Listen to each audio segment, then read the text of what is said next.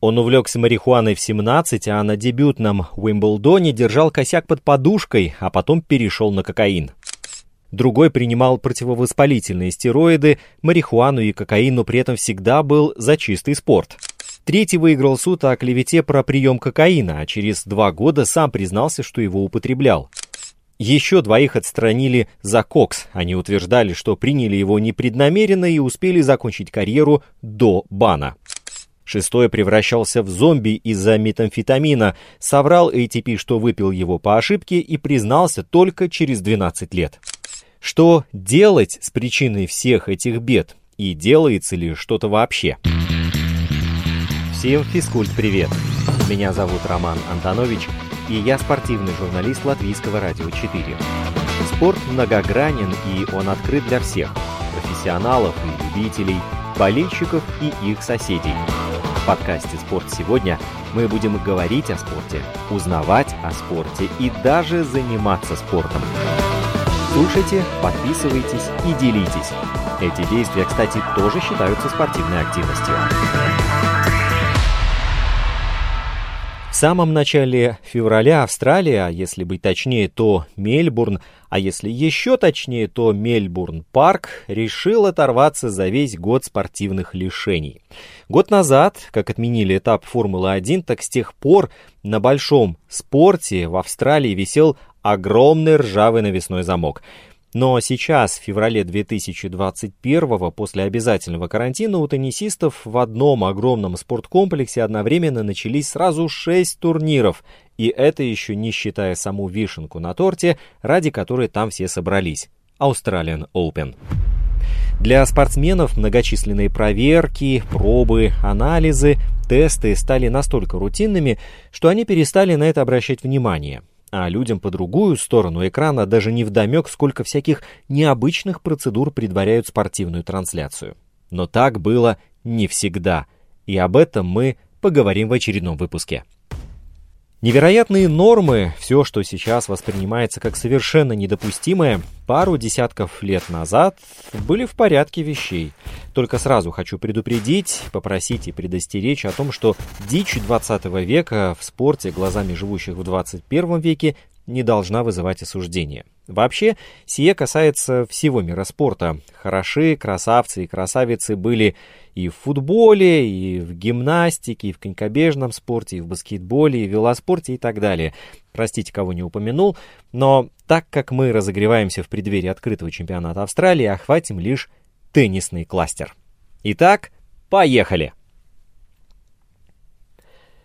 Тестировать игроков на запрещенные вещества теннис начал только в конце 80-х годов 20 -го века.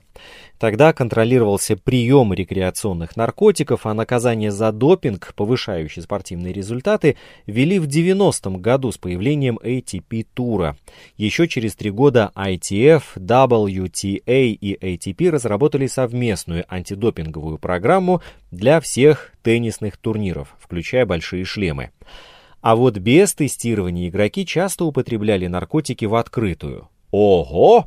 Например, звезда 70-х, середины 80-х Витас Герулайтис не мелочился и пижонил по-крупному. Увлечение кокаином дополняло любовь к шикарным вечеринкам, спортивным автомобилям и красоткам. Яник Нуа, известный также как исполнитель поп-соул музыки в конце 70-х, заявлял, что рекреационные наркотики распространены в туре. Он сам не скрывал, что не отказывается от марихуаны даже перед матчами, выступал за ее декриминализацию и куда более серьезной проблемой считал употребление игроками кокаина и метамфетамина. Это уже потом, уйдя из спорта и став совсем-совсем взрослым, Яник вместе со своей матерью основал благотворительную организацию для детей из неблагополучных семей.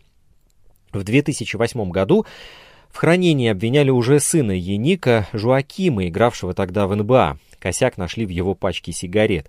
В начале 2010-х Нуа-старший рассказал, что завязал с марихуаной, а ее легализацию назвал темой, требующей реальной дискуссии во Франции. Но как бы ни были страшные наркотики, настоящая проблема в спорте – алкоголизм. И давайте не будем забывать про антидепрессанты. Короче, подробности про все зависимости в теннисе. Современная психология относит спортсменов в группу риска, ведь уже начало спортивной карьеры и, собственно, сама профессиональная деятельность могут рассматриваться как процесс производства риска. В свою очередь, отсутствие ожидаемого результата, получение профессиональных травм и тому подобное, как потребляемые спортсменом рисковые последствия. И вот тут отчетливо уже виден скользкий путь. В полуфинале Уимблдона 83 года играл 19-летний австралиец Пэт Кэш. Он стал национальным героем, но его преследовал страх поражений. Это немного похоже на героин. Победы стали наркотиками, без которого я уходил в депрессию. Ощущение, что после проигрыша тебя никто не любит и хочется себя убить. Так он вспоминал спустя 20 лет. У Кэша были проблемы с коммуникацией, поэтому он частенько выходил из себя, сходил с ума, громил номера в отелях и принимал наркотики. Сначала травку, когда ему было лет 17. Марихуана в то время была обычным делом среди теннисистов. И когда он впервые играл на Уимблдоне, то держал косяк под подушкой и прикладывался каждую ночь. И это его успокаивало. Проблема в том, что ты думаешь. Наркотики считаются злом, но травка не мешает мне играть, и так ее становится больше, больше. Потом уже принимаешь кокаин, и следующий наркотик, и следующий. В 85-м Кэша стали мучить травмы. Все началось с межпозвоночной грыжи, и в итоге потребовалась операция. Перестав играть, он подсел на кокаин. Никто не любит боль. Я понял, что непревзойденный король вечеринок, кокаин, поможет забыть о моих проблемах хотя бы на одну ночь, позже признал Кэш. На одной из вечеринок он познакомился с моделью Энбрид Кристиансен. В 86 году, в 21 день рождения Пэта, у них появился сын Даниэль. Вскоре отношения начали разваливаться, теннис увлекал Кэша больше, чем быт, мечтой оставался Уимблдон. В 22 он свою мечту реализовал, а в 23 расстался с Энн Брид. В личной жизни у него был бардак. Его желудок разъедали литры алкоголя, а сам Пэт отчаянно нуждался в отдыхе от тенниса. Взять паузу действительно пришлось. Весной 89-го Кэш повредил ахилл и выпал из спорта почти на год. И вот тут таится еще один капкан. Ведь ничто не вгоняет так в депрессию, как травма, но у теннисиста была возможность вырваться из оков. Он отчаянно веселился после всех этих ужасных скандалов с Энн Брид. Во времена вечеринок, полных алкоголя, экстази и кокаина, Кэш познакомился со своей будущей женой, пиарщицей Эмили Бендит.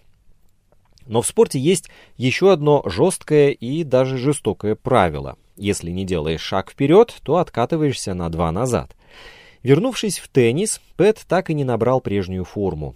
Он тренировался по пять часов, пока не выматывался настолько, что даже не мог говорить с Эмили, приехав домой. После нескольких недель одержимых тренировок он чувствовал вину перед ней, поэтому они не находили ничего лучшего, как идти тусоваться. На следующее утро наступало похмелье, и Пэт снова чувствовал вину, на сей раз уже перед собой, за то, что он сделал со своим телом. И он опять злился, хлопал дверьми, кричал, а потом уходил в депрессию.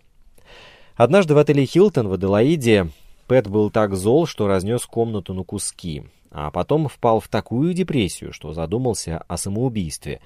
Ему не нравилось, что с ним происходит, и что самое страшное, он не мог это сам остановить. Когда Кэш не был под кайфом, он оказывался в депрессии. От суицида его спасли только дети. В 94-м у них с Эмили родились близнецы Шеннон и Джет.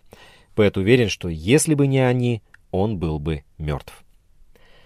В конце 99 -го года они с женой отправились на реабилитацию. От сильной депрессии страдали уже оба. Правда заключается в том, что в жутчайшей концентрации на чем-то одном зачастую не хватает уже никаких сил справляться с теннисными взлетами и падениями. Терапия заставила это понять, и вот спустя много лет Кэш дошел до осознания того, что его самооценка больше не зависит от результатов матча. Выиграв Уимблдон, он почти сразу сказал тренеру, что настроен взять US Open. Мог бы подольше понаслаждаться моментом, но он всегда искал новую непокоренную вершину. А потом уже с высоты прожитых лет вдруг догнал, что это недостаток. Бесконечный поиск целей в итоге сводит с ума. Не поиск цели, а вот именно бесконечный. Завершение спортивной карьеры Кэш назвал одновременно лучшим и худшим событием в своей жизни. Они с Эмили расстались с друзьями в 2002 году. Позже уже сам Кэш в эссе о наркотиках в теннисе написал следующее. По гостиницам для игроков не шляются толпы наркоторговцев. Тестирование ВАДА жесткое. Некоторые говорят, что оно назойливое, никто не уйдет безнаказанным, но это необходимо ради чистого тенниса. Он считал, что рекреационные наркотики никогда не были широко распространены в туре и уточнил, что сам никогда не принимал кокаин во время соревнований. Если Кэш рано познакомился с марихуаной, то Джон Макенрой в юности боялся пробовать наркотики, хотя многие его друзья экспериментировали с травкой и другими веществами. Потом все изменилось. Спустя годы солистка рок-группы The Pretenders Криси Хайт упоминала, что Макенрой приходил к ней за косяками прямо во время Уимблдона. После окончания карьеры Макенрой и сам не скрывал, что не был чужд наркотусовки за счет марихуаны, которую бросил, когда до заначки добрались его дети-подростки, и кокаина. Его Джон называл наркотиком той эпохи, но утверждал, что, несмотря на свои эксперименты, не позволял коксу мешать теннису, ведь бессонные ночи и вялые дни ну никак не способствовали карьере теннисиста. В 2002 году Макенрой выпустил автобиографию со знаковым названием «Не может быть, что вы это серьезно», где рассказывал про свои отношения с марихуаной и намекал на другие рекреационные наркотики, добавляя острых подробностей. Ну, например, что во время первого секса они с его бывшей женой, актрисой Тато Мунил, оба были под кайфом. Потом она уточнила, что речь шла о кокаине. А еще он описывал героиновую зависимость у Нил. Та в ответ на книгу заявила, что теперь проходит реабилитацию и уже несколько месяцев чиста, а Макенрой сам принимал стероиды в качестве допинга, когда возвращался в спорт в 80-е, а кокаин и марихуану за пределами корта. Унила рассказала, что заставила его бросить стероиды, потому что он становился агрессивным, оскорблял ее и даже скинул с лестницы. И, наконец, она выложила правду, что он принимал наркотики, когда боролся за опеку над их тремя детьми. Макенрой объяснил, что не удивлен, но разочарован. Нелепо, абсурдно, печально, так он говорил об обвинениях и переживал, как это может сказаться на детях. А вот агент Гарри Суэйн защищал своего клиента, утверждая, что, будучи хорошо знакомым 20 лет и знающим Джона как облупленного, он уверен, что тот никогда стероиды намеренно не принимал. Позже все выяснилось довольно внезапно. В 2004 году Макенрой не первый раз призывал сурово наказывать нарушителей антидопинговой и антикоррупционной программы. Тогда как раз стало известно, что Грег Русецкий провалил тест на нандролон вслед за еще семью игроками. Всех в итоге оправдали. Макенрой вспоминал, как подозрения насчет других игроков посещали его еще во времена теннисной карьеры. Если не располагаешь доказательствами, приходится отступить. Не думаю, что это было широко распространено, но уверен, что существовало. Примерно так рассуждал американец. А чтобы подчеркнуть важность проблемы, привел собственный пример. Не уверен, что некоторые допустимые препараты, сильные противовоспалительные средства, которые принимают для ускорения выздоровления, очень уж отличаются от запрещенных, предполагал Макенрой. На протяжении шести лет он не знал, что ему давали разрешенные стероиды, которые применяют для лошадей, пока не оказалось, что они слишком сильные даже для них. Поэтому люди должны больше задумываться, что попадает в их организм. Через пару дней после такого вброса пришлось уже объясняться по полной. Стероиды использовались просто как обезболивающие, утверждал Макенрой. Бутазолидин, он в США часто применялся для лечения скаковых лошадей, и преднизон противовоспалительные кортикостероиды, которые, как рассказывал Джон, не повышают работоспособность. Годы спустя, после того, как у него появились проблемы с язвой, он узнал, что бутазолидин больше не прописывают лошадям, потому что он слишком сильный. В 2014-м старшего сына Макенроя, О'Нил Кевина, задержали при попытке купить кокаин. Найденное у него вещество в итоге оказалось пищевой содой, которую ему обманом предложили купить у предполагаемого дилера, но отца, который прошел через наркотические круги ада, ситуация все равно задела. Он не мог поверить, что это вообще случилось, и был шокирован. По словам Макенроя, Кевин всегда был таким хорошим парнем, поэтому больно было наблюдать за его кризисом. Но отец гордится тем, как следующие пару лет молодой человек боролся, боролся, чтобы вернуть свою жизнь в нормальное русло. Вы слушаете подкаст «Спорт сегодня». Наш инстаграм lr4sport открыт для обратной связи круглосуточно. Бьорна Борга тоже обвиняли в приеме запрещенных препаратов. В самом начале 90-х самый знаменитый в теннисе швед судился с изданием Z. Там напечатали слова его бывшей девушки Янник Бьорлинг, что во время их отношений он якобы принимал наркотики. Главный редактор Юрген Уитцел показал в суде, что у него есть три источника, подтверждающих, что Борг употреблял кокаин. Дело о клевете, тем не менее, выиграл теннисист. Эта история была одним из эпизодов борьбы Борга и Бьорлинг за опеку над сыном Робином.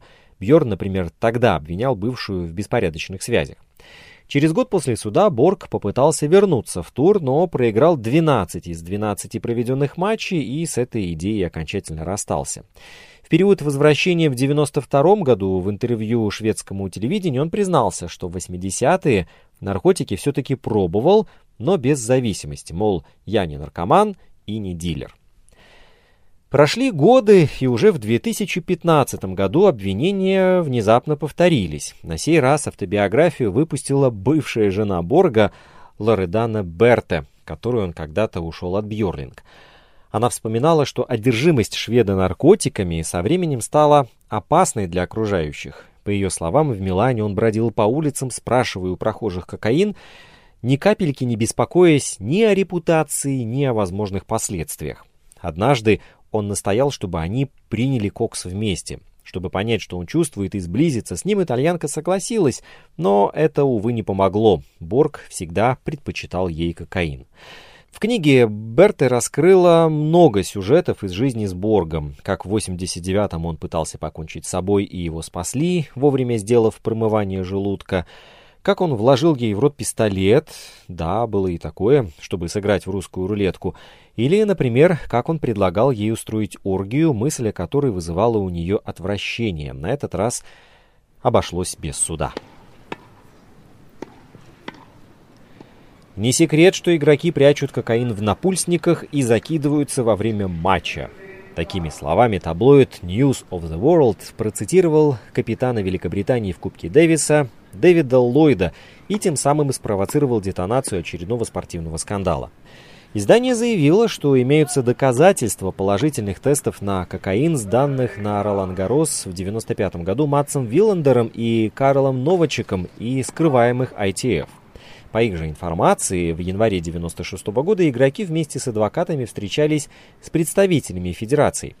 Глава ITF Брайан Тобин в ответ на обвинение выдал дежурную фразу, мол, он не может подтвердить наличие положительных тестов, ITF не будет комментировать эту историю, ну и далее по хорошо откатанному тексту. Даже больше, он не упустил при этом возможности пожаловаться на недовольных работой теннисного антидопинга. Мол, Забавно слышать критику за то, что игроки не сдают положительных тестов и вопросы типа «А что не так с системой?». Адвокаты Вилландера и Новичика оказались оперативнее, расторопнее и в том же таблоиде опубликовали заявление, что у них есть результаты проверки на детекторе лжи, доказывающие правоту игроков. Процесс, как водится, затянулся. Теннисисты утверждали, что анализы ITF ошибочные, работа с образцами проведена неправильно, и ITF не предоставила доказательства надлежащего проведения процедур, потому что документы потерялись. Меня проверяли 15, может 20 раз за всю карьеру, и никаких проблем. Я никогда не принимал наркотики, я просто жертва обстоятельств, говорил Новачек.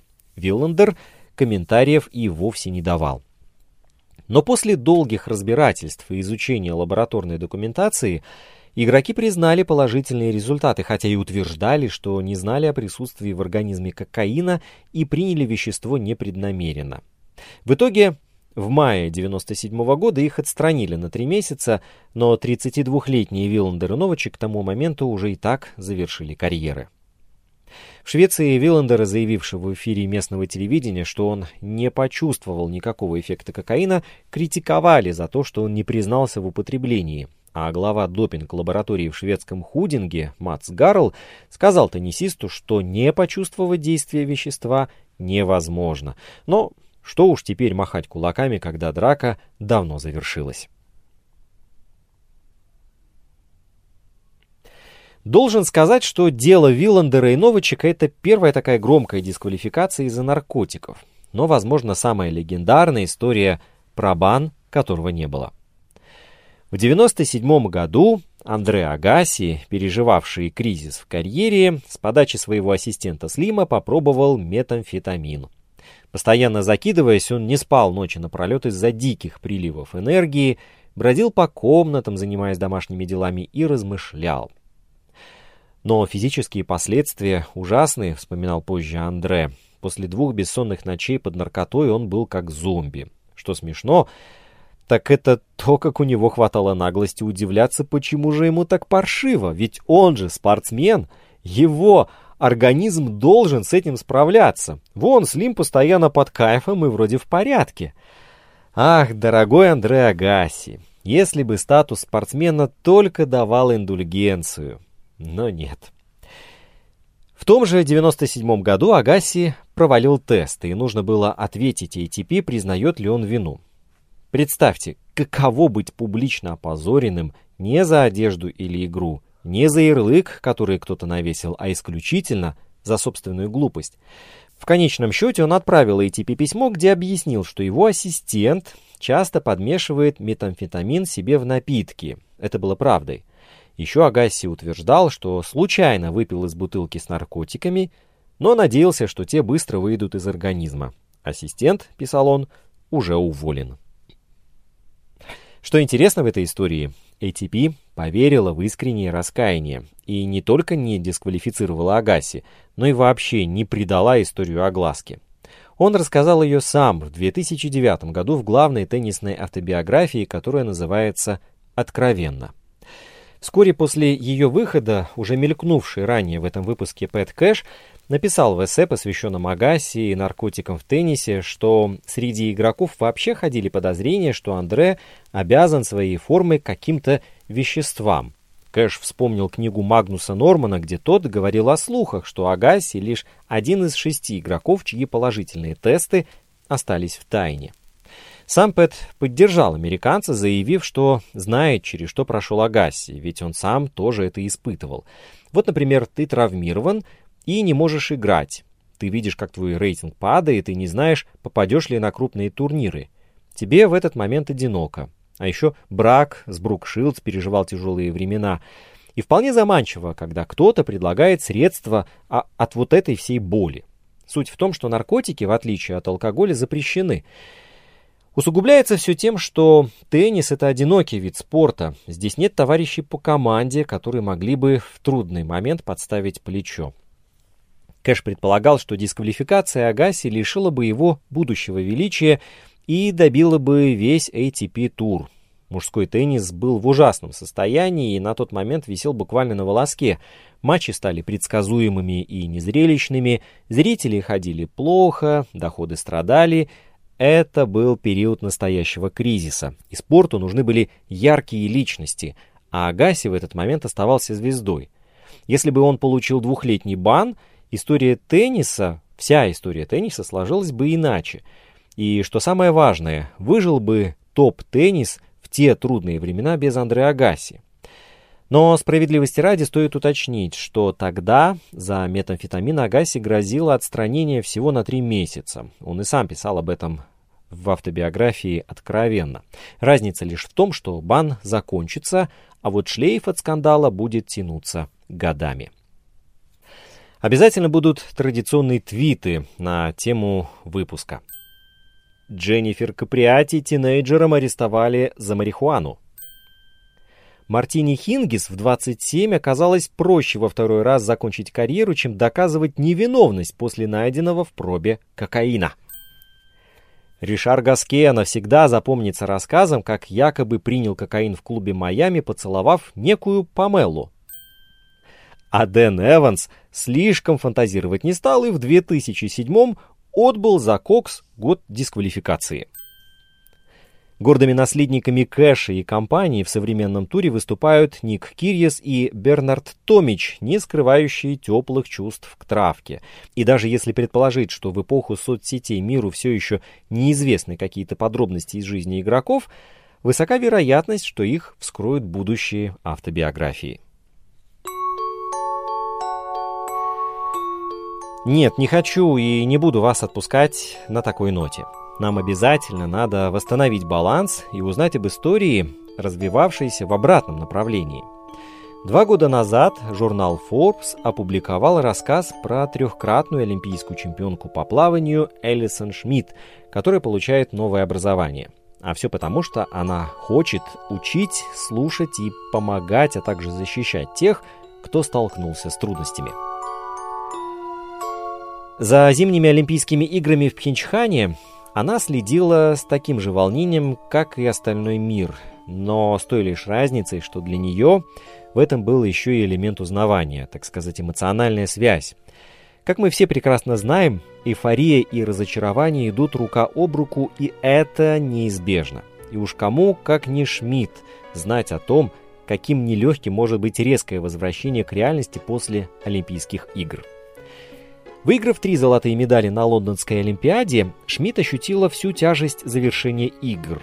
То, что началось как трудный переход, переросло в жесточайшую депрессию и достигло своего пика лишь в 2015 году, то есть три года спустя, когда Шмидт неожиданно рассказала об этом репортеру Associated Press. Ее история задела какие-то струны. Она вышла в период, когда немногие олимпийские чемпионки так прямо и открыто рассказывали о своем душевном здоровье. И с тех пор Шмидт продолжает говорить от лица спортсменов и уже рассказывала свою историю сотни раз. В школах, на конференциях, на церемониях награждения, в новостях и в социальных сетях. И все это для того, чтобы повысить уровень информированности о психическом здоровье. Сегодня Шмидт строит на этом новую карьеру и получает образование в области социальной работы, чтобы в будущем вооружать спортсменов девизом, которого придерживается сама – нормально быть не в порядке. Возвращение к обычной жизни и отсутствие вокруг вас членов команды и спортсменов из других стран с теми же целями и мотивацией, что и у вас, столкновение с реальностью – это крупные перемены, независимо от того, выиграли вы или проиграли. Эмоциональный спад встречается достаточно часто. Олимпийский чемпион по лыжным гонкам Ник Геппер сообщил, что думал о самоубийстве после игр в Сочи.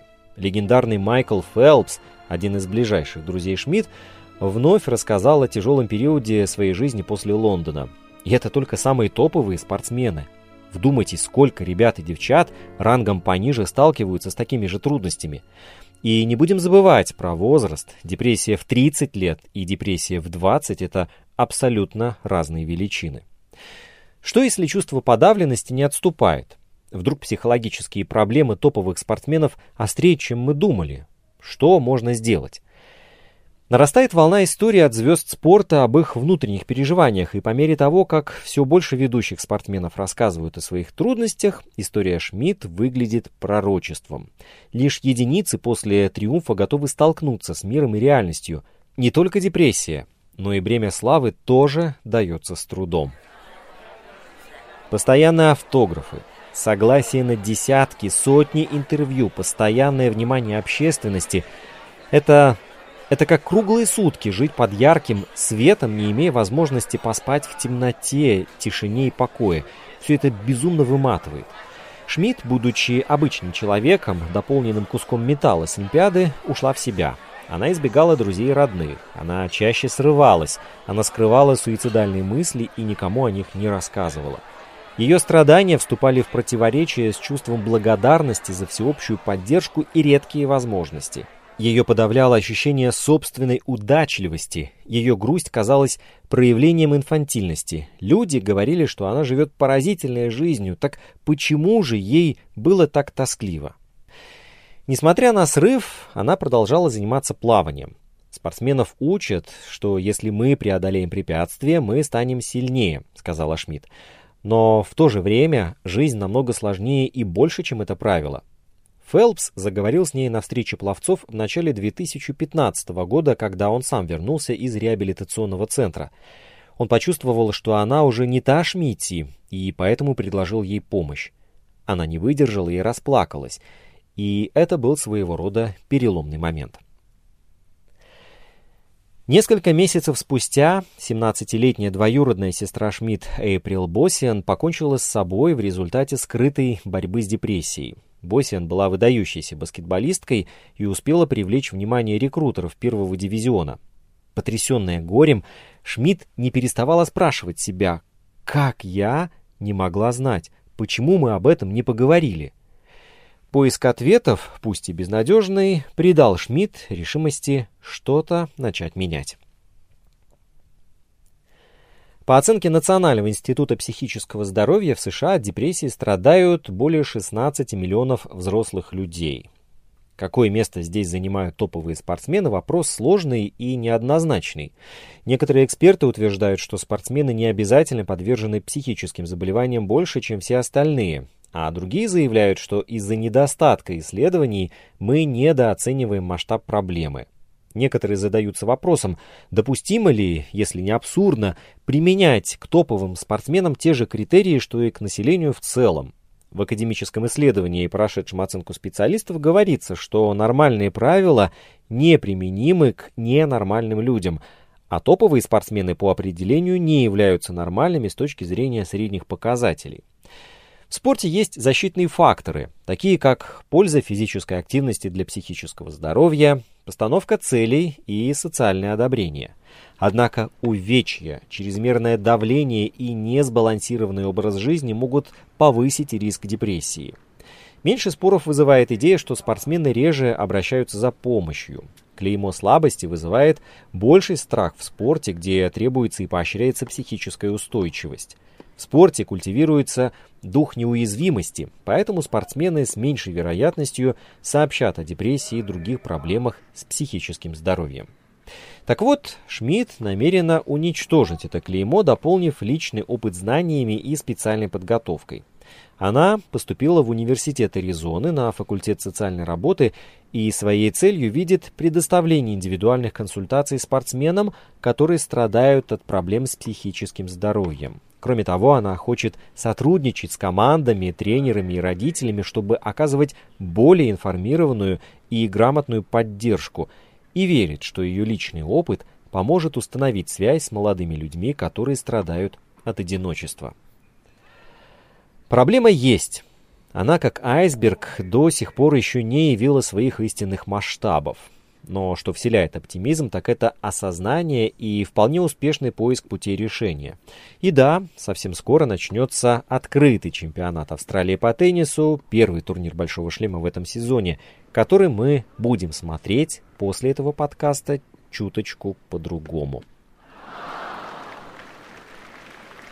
В конце, как обычно, минута промоушена – Друзья, Латвийское радио 4 активно осваивает жанр подкастинга, и мы для вас предлагаем с десяток проектов. Один из них называется «Школа для родителей», который готовит моя коллега Марина Талапина. Детские травмы зимой. Как вдохновить ребенка читать? В какие куклы можно играть, а в какие категорически запрещено? Список тем бесконечен.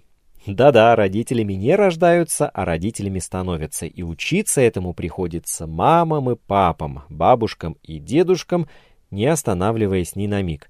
Подкаст «Школа для родителей» вам в помощь. На платформах Google, Apple, Spotify, CastBox и Яндекс.Музыка. Инстаграм подкаста «Спорт сегодня» at lr4sport домашняя страница радиоканала lr4.lv, страница в Фейсбуке «Латвийское радио 4». Слушайте, подписывайтесь и делитесь. Мы с вами скоро встретимся вновь.